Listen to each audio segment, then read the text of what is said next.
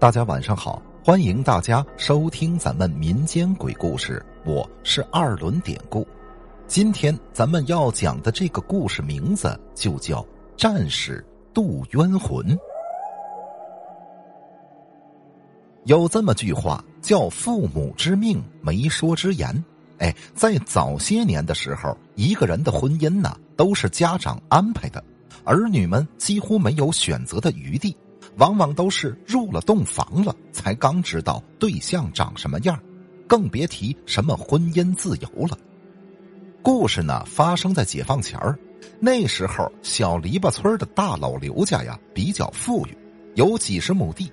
虽说不能跟大地主们相提并论，但是跟老百姓比，也算是他们村里的上等人家了。大老刘有两个儿子。大儿子三年前已经是结婚生子，二儿子栓柱脑子不好使，说白了最多也就算个七成熟吧。到了栓柱十七岁的时候，大老刘就给他娶了房媳妇儿，是隔壁村一个十四岁的姑娘，名字叫阿香。说起来，这个阿香她爹呀死得早，母亲就领着她们姐妹三个，那是吃了上顿没下顿最后，早早的就把十四岁的阿香嫁给了傻乎乎的栓柱，为的就是闺女到大老刘家呢能有口饭吃，不至于饿死。从此到了大老刘的家里，阿香小小的年纪就要每天早早的起来做饭、洗衣服，家里的脏活累活都是他的。别看阿香每天干那么多的活可是他呢，没有什么怨言，因为那个时候家家户户都是这样，姑娘们越是嫁给大户人家，规矩越多，女人们能适应的就适应，不能适应的，哎，你也得忍着，过了门就是人家的人，要打要罚不能由着性子，得看人家的规矩。所以说，那个时候的女人不是一个难字儿就能说明白的。不仅仅是受苦受累，有时候还得受罪呀。咱们接着说故事。话说有这么一天，婆婆呢忽然把阿香他们妯娌俩找了去，进了屋，二话不说，婆婆就瞪着眼的让他们妯娌俩一块儿都跪下，之后就开始骂着他们俩是嘴馋的败家玩意儿。俩人也不敢顶嘴，跪地上就听着呗。等婆婆骂了半天，最后阿香才听明白，哦，原来呀是婆婆今天在鸡窝里发现少了三个鸡蛋，这是来问是谁给偷吃了。您也许会纳闷了，三个鸡蛋也不至于这样子吧？哎，您要是不相信，可以问问老辈子人，老辈人都知道。那个年代，婆婆在儿媳妇面前都是拿着架子啊，是有权威的。不是有句话吗？多年的媳妇儿熬成婆，哎，就是得熬着。就这样，婆婆数落了半天，也没问出个结果。两个儿媳妇呢，都摇头说自己没偷吃。一直数了到后半夜婆婆最后终于是困了，就让大儿媳妇起身回屋睡觉。之后却指着阿香的鼻子，让她自己在屋里跪到天亮，说：“为什么让大儿媳妇去睡觉，而单单的罚阿香呢？因为呀，大儿媳妇家里啊比阿香的娘家有钱，哎，婆婆也是看人下菜碟儿，无缘无故的被人冤枉，心里的委屈没处说，这是最憋屈的。阿香娘家是穷。”但嫁过来之前，在家里自己的亲妈虽说不是对自己百依百顺吧，但也是很疼爱自己的。再说嫁过来之后，丈夫呢缺心眼儿，也不向着自己，那自己在婆家就是无依无靠的，就肯定得天天的受委屈。阿香这么想着，心里是越想越难过，真是哭一通，心里念叨一通。念叨完还是哭，那真是叫天不应，叫地不灵啊！最后阿香实在想不开，她竟然从地上爬起来，找了根绳子，把自己是吊在了房梁上自杀了。从来都是人死魂不散，更何况死的有冤呢？自打阿香上吊死了之后，大老刘家就闹开了鬼了。虽然后来为了驱邪，也请了神婆、道士的过来施法捉妖，可都是无功而返。请来的人都说：“啊，这女鬼怨气大，我们也无能为力。你们呐，还是另请高明吧。”没办法，因为后边越闹越凶，大老刘一家子最后只能是搬离了这座宅子，从此是再也没有人敢来了。一转眼，这个事儿过去十年了。这个时候，全国已经解放了。后来分地主家的这个田产的时候，这所宅子那是分给谁，谁都不敢要。有这么一天，有一个回家探亲的解放军战士啊，回到村里，听说了这个事儿，之后呢，他就主动向村里提出申请，他们家愿意要这所闹鬼的宅子。老村长一听就说：“哎，年轻人呐，不是我说，这所宅子不干净，我是怕你怕你被鬼给害了。”小战士一听，腰板一拔：“俺跟你说啊，在战场上死人堆里，我都爬过无数遍了，枪林弹雨的我都没怕过，何况这个呢？”呃，行行行，好了好了，俺知道你胆子大。从今往后啊，这所宅子可就是你们家的了。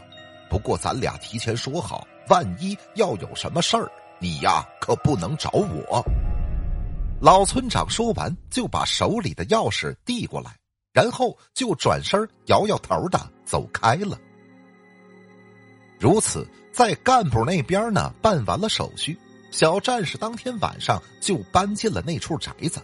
还真别说，别人家分地主的宅子都是几家或者十几家分一处，现在小战士自己分了整个的一套宅子，那足足有十五间大房，哎，而且村里呢还没有人跟他抢，这个小战士心里别提多高兴了。白天无话，小战士怎么收拾房子，咱们就不说了。等夜深了。小战士干了一天活也累了，早早的就躺在自己收拾好的床铺上就睡了。可是，正在他睡得迷迷糊糊的时候，他就感觉呀，自己是被人给推了一下。虚乎着睁开眼睛一看，小战士就发现，在自己的床前居然是站着一个人。再仔细一看。原来那是一个年轻漂亮的姑娘，衣服穿着很朴实，脖子上还围着一条红纱巾。此时，那个姑娘见小战士醒了过来，是赶紧跪下下拜，然后她面无表情的说：“公子啊，你辛苦了。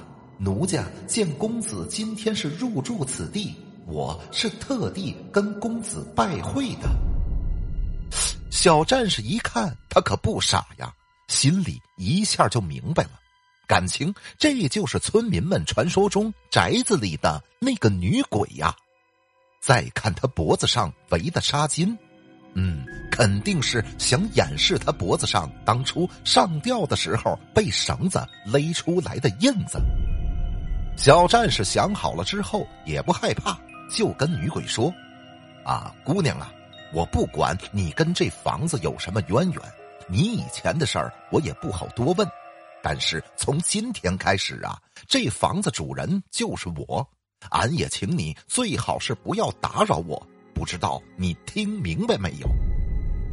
姑娘一听，面带着伤感，是悠悠的说：“公子啊，这样，奴家我呢就做一个简单的动作。”如果说公子你也能够做得出来，那奴家是从此再不打扰。那姑娘一边说着，一边就从怀里掏出一根绳子，然后熟练的挽成一个绳圈往房梁上一扔，之后就把自己的脖子伸了进去。就这样，她整个人是挂在那儿，在屋子里是荡来荡去的。过了一会儿，姑娘又从绳套里飘了下来，走到小战士跟前，指着房梁上的绳套说：“怎么样，公子，你做得出来吗？”小战士抬头看了看房梁上的绳子，寻思了一下，然后面露微笑的走到绳套跟前说：“切，这有什么难的？”说着，只见小战士啪的一抬腿，把一只脚就伸进了绳套里。错了，公子，你做错了。那姑娘此时在旁边喊着。之后，小战士把脚从绳套里拿出来，就对姑娘说。姑娘啊，我没做错，是你做错了。你听着，人生在世，既然有七情六欲，必然也会仕途坎坷。把脖子和脚，无论哪个伸进这绳套里，都是自己选的。无路可走的时候，咱得换一个方向琢磨。如果说当初你挂的不是脖子，而是脚，那到现在自然也是柳暗花明又一村了。啊！你，姑娘听完小战士的话，刚想张口，但是她也寻思开了。这时候，小战士接着说：“姑娘啊，不论是这世间的圈套，还是那房梁上的圈套，实际上这不都是你自己结的吗？当初如果你选择将脚伸进圈套里，那么也就是另一个结果。你说咱俩到底是谁错了？”听了小战士的话，姑娘唰的一下眼泪下来了。哎，公子啊，你没错，我也没错，这也许就是命啊！姑娘说完，躬身向小战士道了个万福，多谢公子指点，奴家告退了。说完，姑娘就化作了一缕青烟，消失不见了。从此以后。这所宅子里是再也没有闹过鬼，而那个小战士渡女鬼冤魂的事儿，也就在这十里八村中传开了。好了，咱们今天的这个故事就讲到这儿。希望大家呢能订阅、点赞、转发、评论本专辑，来支持一下咱们节目。分享故事或者加群聊天，您可以加我的微信 PPT 五九二八八。最后，主播再次感谢您收听咱们民间鬼故事。那朋友们，咱们就下集再见。